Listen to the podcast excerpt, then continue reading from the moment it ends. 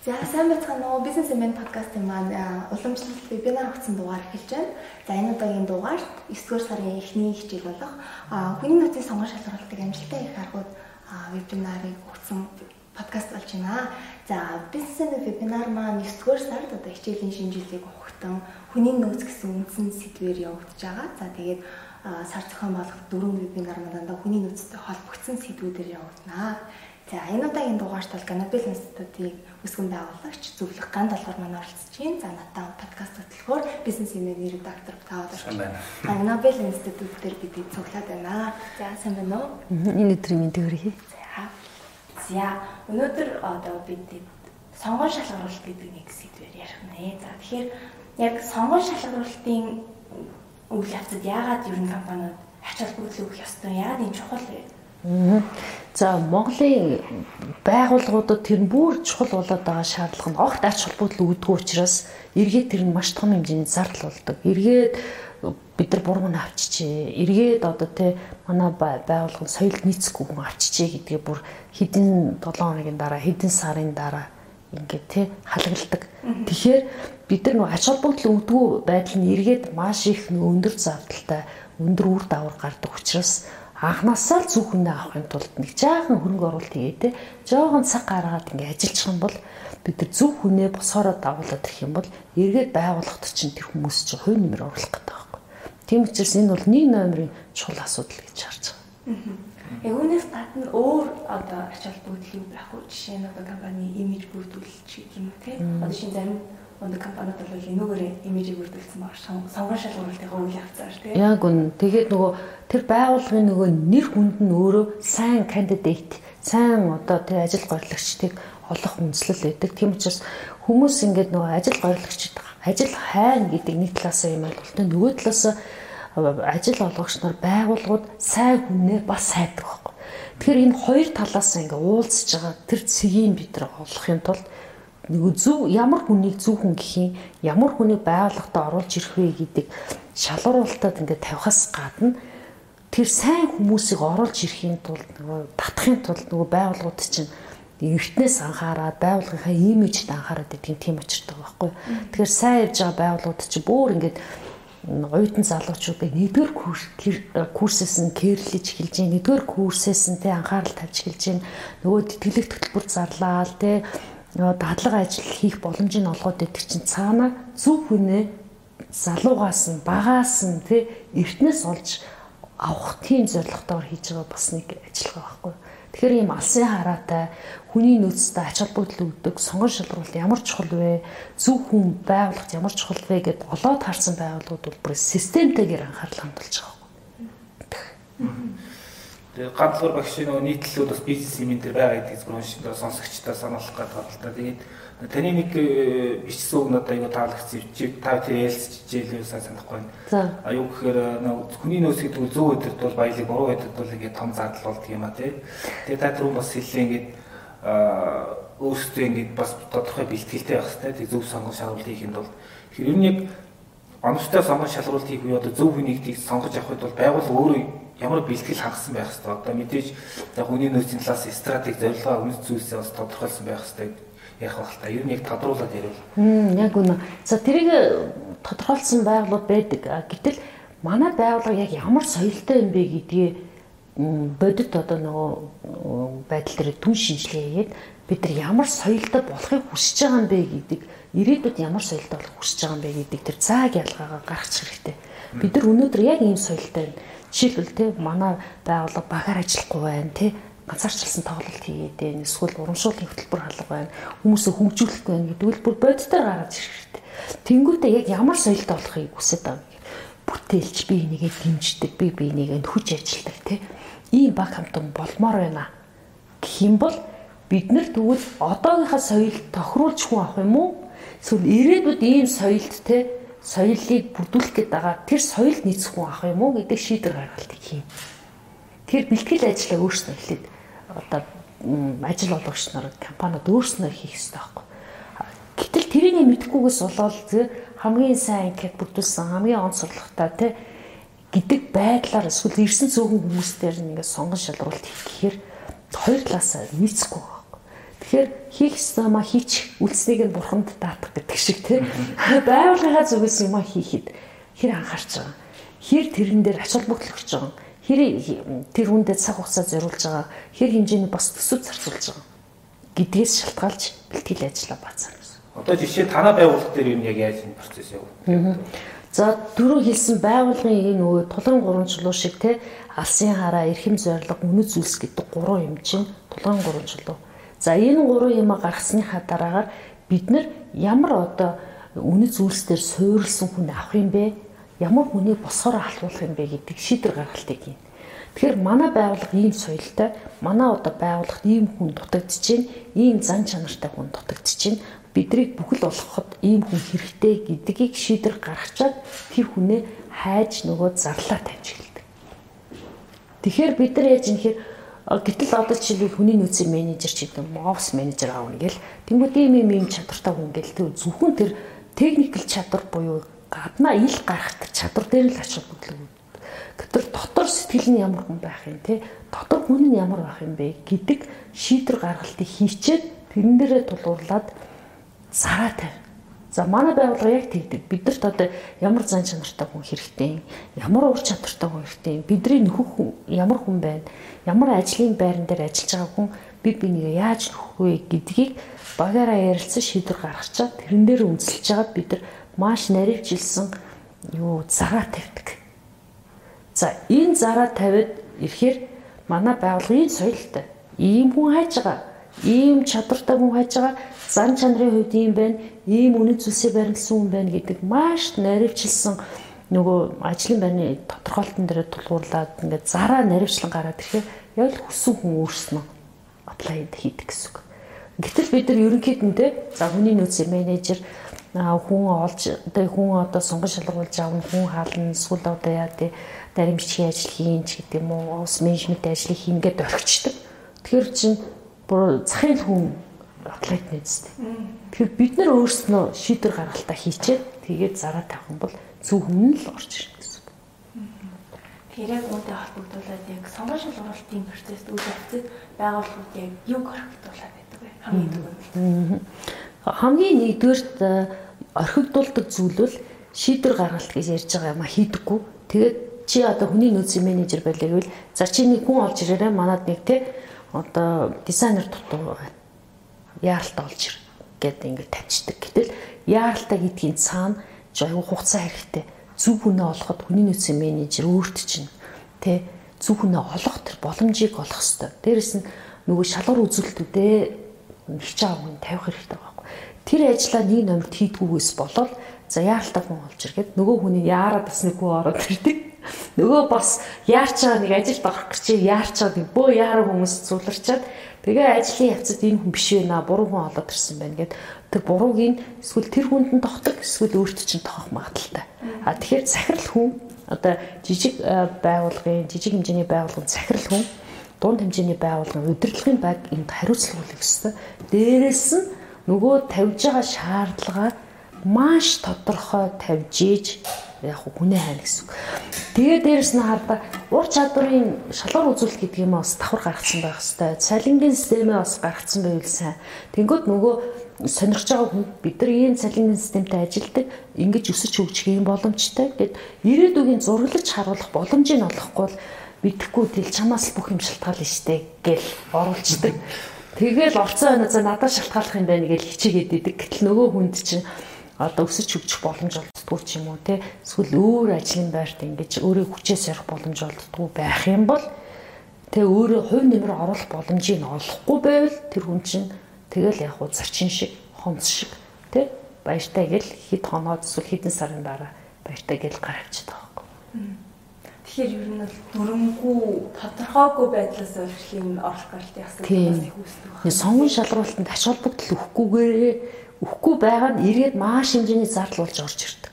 Тэгээ орол гаралт ихсдэг. Орол гаралт ихсэх тусам айгүй аюултай. Тэр байгууллагын нууц тэр хүн ороод гарсан хүнтэйгээ гараа авчдаг байхгүй. Тэгэхээр энэ айгүй том тактикийн шин чанартай тэгээ дээрэс нь айгүй том бодлогын шин чанартай асуудал байхгүй. Бодлогын шин чанартай гэдээ би айгүй тийм юу хэлжлээ. Юу гэхээр энэ бол маш чухал асуудал. Энийг ингээд цаг гаргаж захирал хүн анхаарал аваасай. Өөрөө бодож боловсруулад нөгөө хүний нөөцийн менежер гэх юм уу эсвэл ажилд авах гэж байгаа тэр хүндээ анхаарлаа хандуулж цаг гаргаж ярилцаасай. Шийдвэрээ гаргаасай л гэж бодод байгаа. За яг одоо ингэж ажлын зарууд байдаг шүү дээ. Тэнгүүд ингээд тодорхой шаардлага тавьсан байдаг. Гэтэл нөгөө ажил үүргийн тодорхойлолтоо гаргаагүй ч юм уу эсвэл нөгөө зар дээр өөрийн тавиад яг ажил үүргийн тодорхойлолт нөгөө зүрхийн тохиолдол гардаг. Тэгээд ийм үйл ойлголцол үүсдэг тий. Тэгэхээр энд яг ямар алдаа гарсан бэ? Алдаа нь яг өөрөө чи хэлсэн дотор байгаад байгаа. Ер зөрүүтэй байдлыг үүсгэсэн л аюу тум алдаа.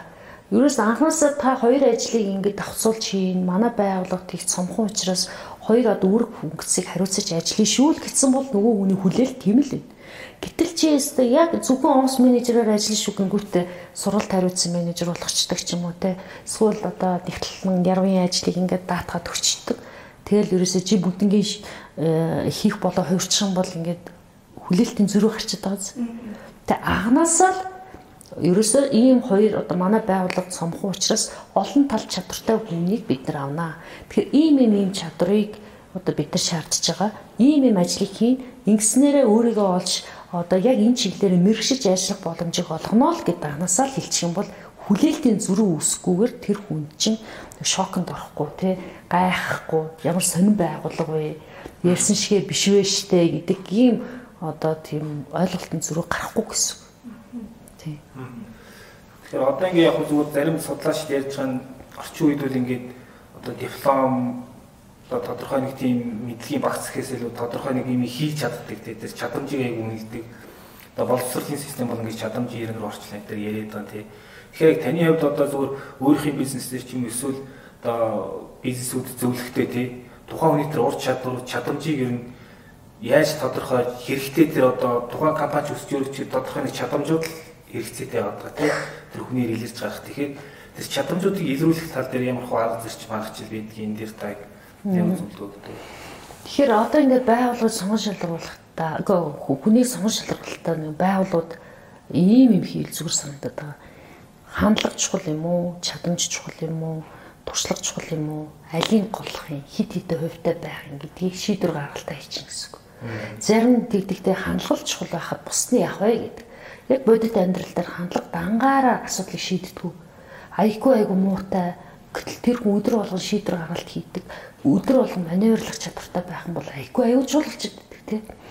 А гэтэл ингээд менежерийн ажилд ангуудаа нөгөө хүн чинь хүн өдөрдөж чаддгүй өөрөө санаачилдаггүй хүний хойно суучдаг зүгээр л нэг хийхсэн хийчдэг хүн байгаад идэг тий чадамжтай юу чадамжтай гэтэл тэр хүн санаачлаг гаргаа сэдэн үйлдээд манлайлдаг тийм төрлийн хүн биш үжил Өө энэ их чадамжтай юм байна. Энэ хүн бизнесийн удирдлагаар одоо магистр те бакалавра хийсэн юм чинь менежер болох чи.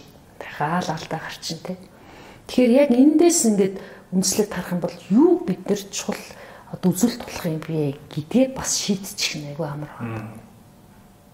Одоо мэдээж одоо яг илүү нэр мэдээж шаардсан бол мэдээж юм үнэхээр юм мэдчихэвэл тэр үнийг л авж ил таарах нь шүү дээ. За тэгээд бас хоёр дахь асуултанд ингээ хариулахад бол тэр чадамжаа нөгөө үнэлж чинь гэсэн үг. Яг ямар чадамжийн дөрөвдүгээр зэрэглэлийн хүн хамаа гуравдугаар зэрэглэлийн хүн хамаа хоёрдугаар зэрэглэлийн хүн хамаа. Тэгээ ирээдүйд потенциалтай тэрийг хийчих хүн авах юм уу шууд бэлэн хүн авах юм уу гэдгээ бас шийднэ гэсэн.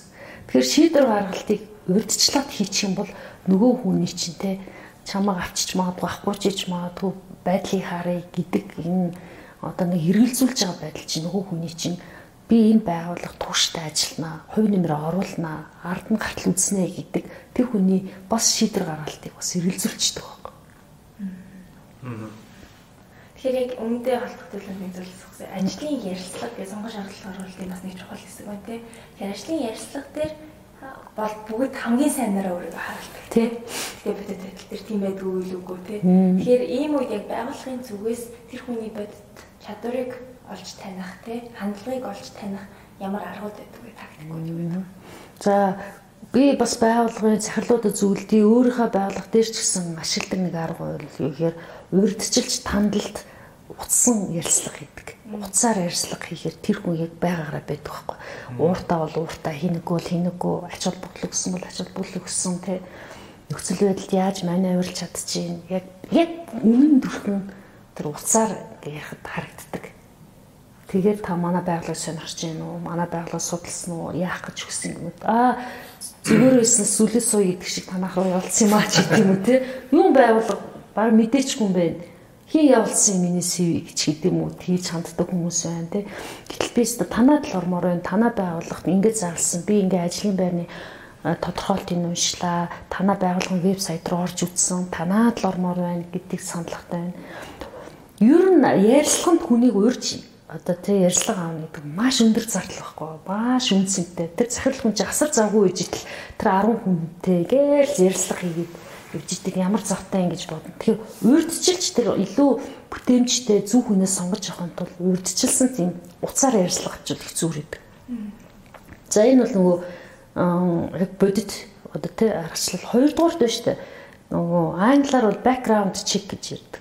Тэр нь юу гэхээр жишээлбэл даваад ирж идэг хүн ажилд авч байгаа бол даваад иржийн өмнө нь ажиллаж исэн хүмүүсээс фидбек эрэг холбоо үүсгэн нөгөө бидний хүсэж байгаа тэр ур чадвар хүсэж байгаа хүлээгээд байгаа тэр зан чанар энэ хүнд байна уугүй юу гэдгийг тэр өмнөх байгууллага тэр илэрдэг байхгүй.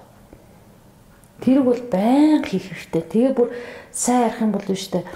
Ингээл байгууллага байгуулгыг ингээл тэ хуураа яваад идэг ч гэдэг юм эсвэл нууцын цадлаа яваад идэг тэ ингээд сэлгээ сэлгээ яваад идэг хүмүүсийг хэрүү байгууллагад хоорондоо уялдаа холбоотой ажиллаж чадах юм бол тэрийг сосоодог байхгүй гадныхан бол энийг маш сайн хэрэгэлдэг холбоогоороо дамжуулж хэрэгжилдэг хэрэгжүүлдэг дээрэс нь эргэх холбоо үүсгэх замаар тэр хүнийг мөнөн мөн чанарын таниад тэгээд тэр хүнийг өстэй ярьслан дуутах үгүй юу гэдэг шийдвэр гаргадаг.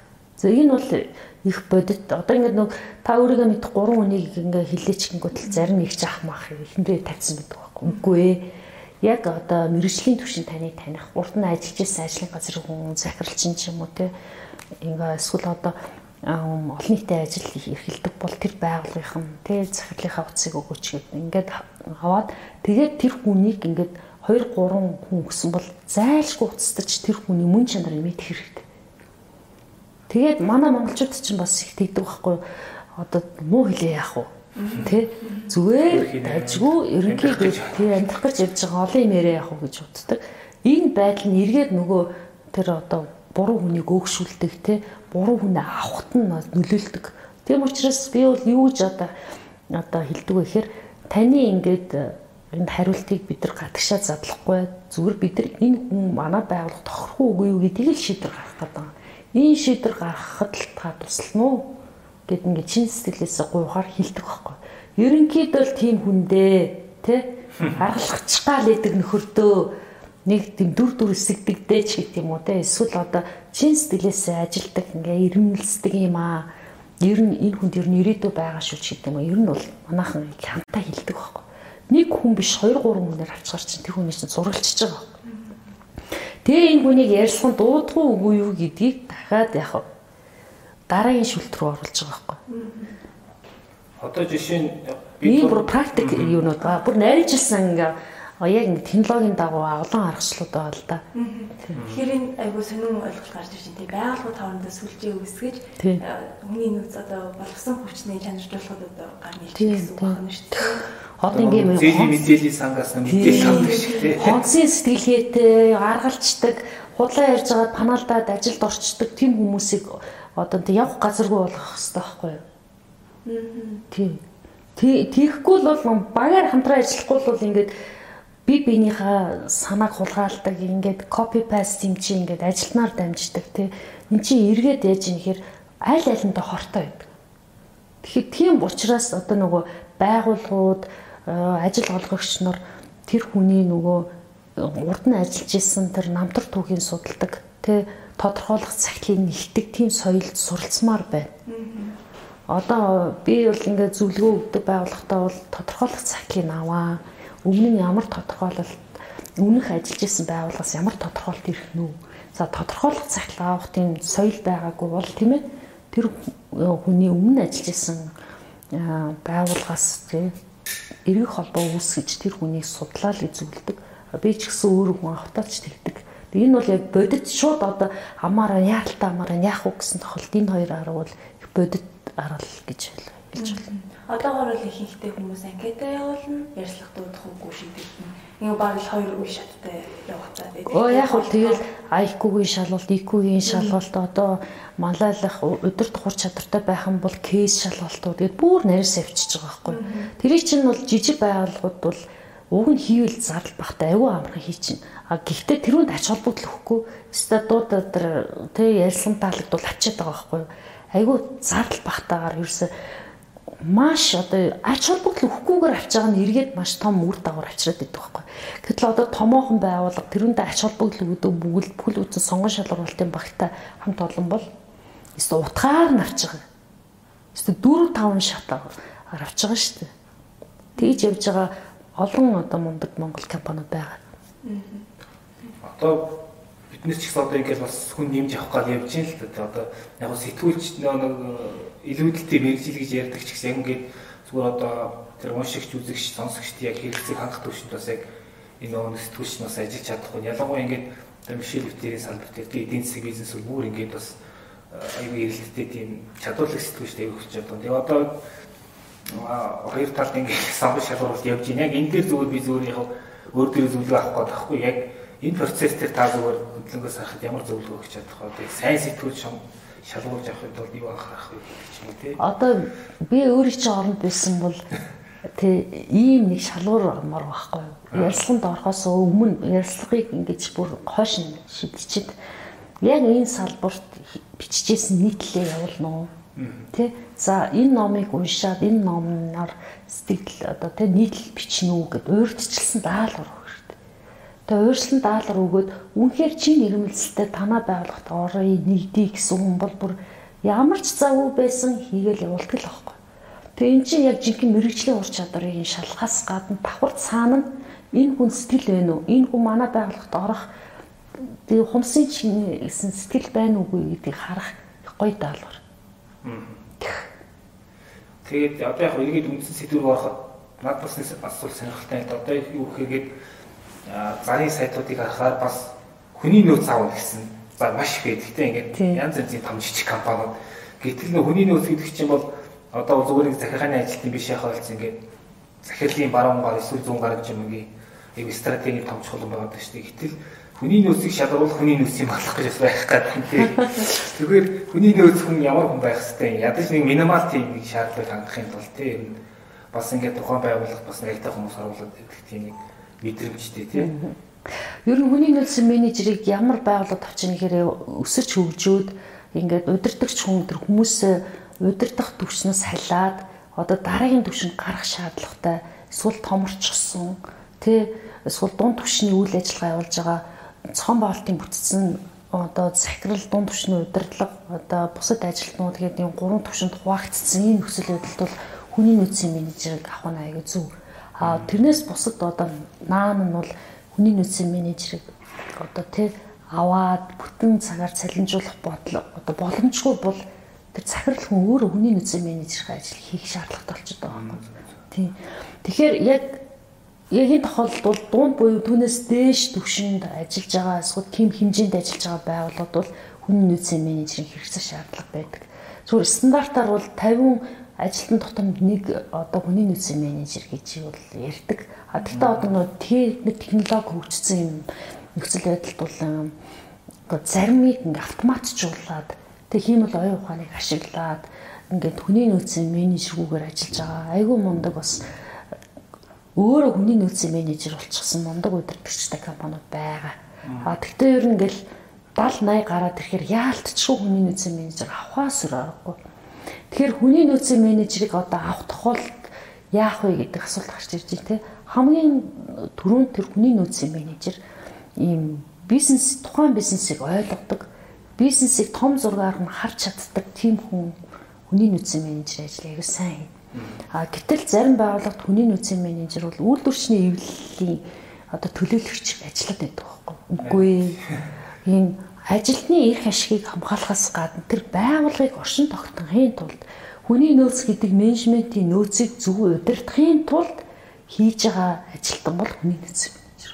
Санхүүгийн менежер гэхээр яа гэв санхүүгийн нөөцийг зөв удирдахын тулд шинжилгээ хийдэг, төлөвлөгөө гаргадаг тий дүн шинжилгээ хийж байгаа. За ийм одоо тийм ээ дүн шинжилгээ гарлаа. Ингээд төлөвлөл яасан бэ гэдэг ингээд удирдлагуудаа мэдээлэл өгдөг шиг хүний нөөцийн менежер бол хүний нөөц гэдэг тийм онцгой гайхамшигтай нүүдэл бас юм хариуцлагатай нөөцийг яаж ухаалгаар удирдах вэ гэдэг бодлогыг бодож явах хэрэгтэй байхгүй. Тэгэхээр тэг бизнесийг том зургаар нь харж чаддаг манай байгууллага хаашаа хөгжиж байгаа. Тэгэхэд бол ямар чадвартай хүн хэрэгтэй. Хүний нөөц ройл юу юм? Бид нар хүний нөөцөө одоо зөв удирдахын тулд ямар бодлого хэрэгжүүлж төлсүүдийг ашиглах юм бэ гэдгийг ядаж суур мэдлэгтэй байх юм бол тэр хүний нөөцийн менежер авах хэрэгтэй. А тэрнээс биш нэг хөлбөрийн эдийн засагч ч юм уу те эсвэл тэр талаас нь суралцсан байгуулгын хүний нөөцийг зардал хийж хардаг бол яах вэ? Тэр хүн шагаал буруу тишэд салаад явчихна гэсэн. Эсвэл үйлдвэрчний эвлэлийн нүдээр ингээ харах юм бол те байг цалингаа нэмэх хэрэгтэй гэд бүтээмж нэмэгдэхгүй байгаад байдаг цалингаа нэмэх хэрэгтэй эрх ашиг нэмэгдүүлэх хэрэгтэй нийгмийн халамжийн сайжруулах хэрэгтэй гэд ингээд төрийн бодлого шигтэй ингээл нэг уучдаг бодлого хэрэгжүүлээд байвал яах вэ? Тэрнээс болж Америкийн маш олон компаниуд дампуурсан шүү дээ. Жишээ нь дөнгөж төгс хүний нөөцийн мэрэгчлэр дөнгөж төгс оюутан сайн ажиллах боломжтой юу? Боломжтой шүү дээ. А эргээл тэр хүн нь өөрөө тэр хүний нөөцийг системтэйгээр удирдах арга ухааныг суурин судалсан байвал тэр хүн боломж олох хэрэгтэй байхгүй. Тэр хүн яг цогцоор нь судалсан баа шүү дээ. Бодлогыг ингэж боловсруулд юм бла бла гэж ингээм бүгднийг сурцсан имийг тэрийг хэрэгжүүлэх боломжийг харин удирдахч та өгч чадчихна гэдэг асуулт байхгүй. Гэтэл нөгөө нэг ховор хүмүүсගේ кинонд байдаг шүү дээ. Мэргэжлийн малчин хүнийг нарийн бичиг болгосон яхад идэг. Тэгэл малчин хүн хайгаад идэг шиг. Нөгөө хүний нөөцийн мэргэжлийн хүнийг нь авангуудаа зүгээр нэг нарийн бичгийн дарга захирлын туслаг болгож тавьчаад харахч хайр мэдстэй. Тэгэхээр зөв хүнийг зөв газар нь тавьдаг хамгийн бүтээмжтэй ажиллах тэр мотивацуулж чаддаг хүн чинь хүний нөөцийн менежер байхгүй. За энэ дээр бас нэг сүүлийн үеийн одоо шинэ хандлага гэдэг юм уу? Recruiting agency гэлээд шүү дээ. Бас одоо авиастай хүмүүсийг бас ангуурчилдаг гэдэг юм тийм газрууд байдаг. Тэр тэр газрын үйлчлэгээ яг юугаараа даваа талтай юм бол тэгээд тэрийг зөвхөн том байгууллагууд өөрсдөө авах боломжтой юу эсвэл бас магадгүй өөр нэгэн хүн нөөцгүй байгууллагууд ийм үйлчлэгийг авах бас ямар даваа талтай Уугийн чи бас нөгөө ингээд таван функцийн нэгэн дээр нь илүү фокуслж тэрийг одоо тий бизнес үйл ажиллагаа болоо хэрэгжүүлсэн гэж хэрэгжүүлж байгаа одоо бизнесийн нэг загварлалтаа одоо ингээд сонгон шаардлагуул сургалт хөгжил одоо ажлын гүйцэтгэл гээл цалин хөлсгээд ингээд энэ таван функцүүдийг нэгэн дээр нь л яг суурилж нэг бизнес үйл ажиллагаа болгоцсон гэсэн. Тэгэхээр энэ бол бусад байх ёстой хөгжиж байгаа зах зээлд бол одоо ирээдүйд эрэлттэй л байна гэсэн. А гэхдээ бизнесийн байгууллага нь мөнгө төлөөд рекрутмент үйлчлэгээ авах уу гэдэг асуулт байгаа байхгүй. Томоохон байгууллагуудад тэрс маа олон улсын байгууллагуудад бол тэрүүнд бүр төсөв төсөл одоо төсөв гаргаад одоо эрэлттэй хэрэгцээтэй нарийн мэрэгжлийн хүмүүсийг авахын тулд одоо тэр сарын нэг нэг сарын цалинтай тэнцэх мөнгийг тэр одоо recruitment agency-д өгнө гэдэг төсвөө зохиоцсон бол хангалттай өгөх хэрэгтэй зөв хүнийг тэгж л олно. А гэтэл тийм төсөв байхгүй л одоо тэг яах юм? recruitment agency-г мөнгө төлж чадахгүй тэд нар бас амьдрах амьдрах хэрэгтэй. Тэр үйлчлэгийн төлөө тий хөлс авах хэрэгтэй байгаад байдаг. Тэгэхээр recruitment agency бол байх ёстой үйлчилгээ. Гэхдээ цаг нь мөн үү гэдэг байгаа байхгүй. Тэгээд бизнесүүд хөгжөөд ирэхээр цаг нь болохоор өстөө дээр мөнгөний төлөөд үйлчлэгийг нь авна гэсэн. 10 жилийн өмнө 15 жилийн өмнө сургалтын хэрэгцээ шаардлага байгаа мó гэж ярьдаг лээсэн шүү дээ. Тэ? Суралт шаардлагагүй тэ сургаа сураад энэ хүмүүсийг хөгжүүлж яадгийн гэдэг байсан бол одоо суралт ямар чухал юм бэ гэдгийг ойлгоцсон сургалтын төсөвтэй болсон биз дээ. Тэр үн шиг нөгөө сонгон шалгаруулалтны recruitment agency-д мөнгө төлдөг төсөвтэй заагаад ирэх юм бол тэгээд асуудалгүй зүг үнэ тэгэл авчих шүү дээ. Харин ч цаг хэмж байгаа. Тэгээ ер нь тийм хүмүүсийг авдаг гол зорилго нь би бэлэн одоо тэг чадвартай хүнийг цаг алалгүй авах нь л одоо гол зорилго нь. Тэгээ тийм хэрэгсэлтэй байгууллагт бол үнэхээр чухал үйлчлэг.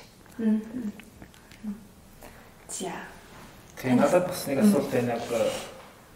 Өвөл бана подкаст орсон бас нэг зочин нөө мэрэгжлийн боловсролын өөрөө мэрэгсэн байсан. Тэгээд нэг зүйлийг бас аяарсан ингээд компани болон сургалтын байгууллага хоёрын харилцаа айгүй муу байна. Одоо сургуулиуд ч нөө бид юусна компаниудын одоо бүтээгдэхүүн гаргаж ирж байгаа шүү дээ. Ингээд тухайн компаниуд ашиг одоо 90 ашиг олох тийм нэг тодорхой үнцний тийм чадамж бүхий хүмүүсийг бэлдэж өгөх логик орол тийм агламад бол ингээд зөрөлдөд идэх тийм ингээд баг нөгөө хүний чахиж компанид авцаа дахиад сургууль сурах юм байна юм болдог тийм. Тэгэхээр зүгээр таны зүгээр яг эксперт байд бодож байгаа боловсролын байгууллага компани хоёрын яаж хамтарч ажиллавал одоо нэг нэгэнд хэрэгтэй тийм хүмүүс гарч болно чадах Айгүй чухал үнцгийг хөндөж ярьсан байна. Би бас энэ дээр санал нийлдэг.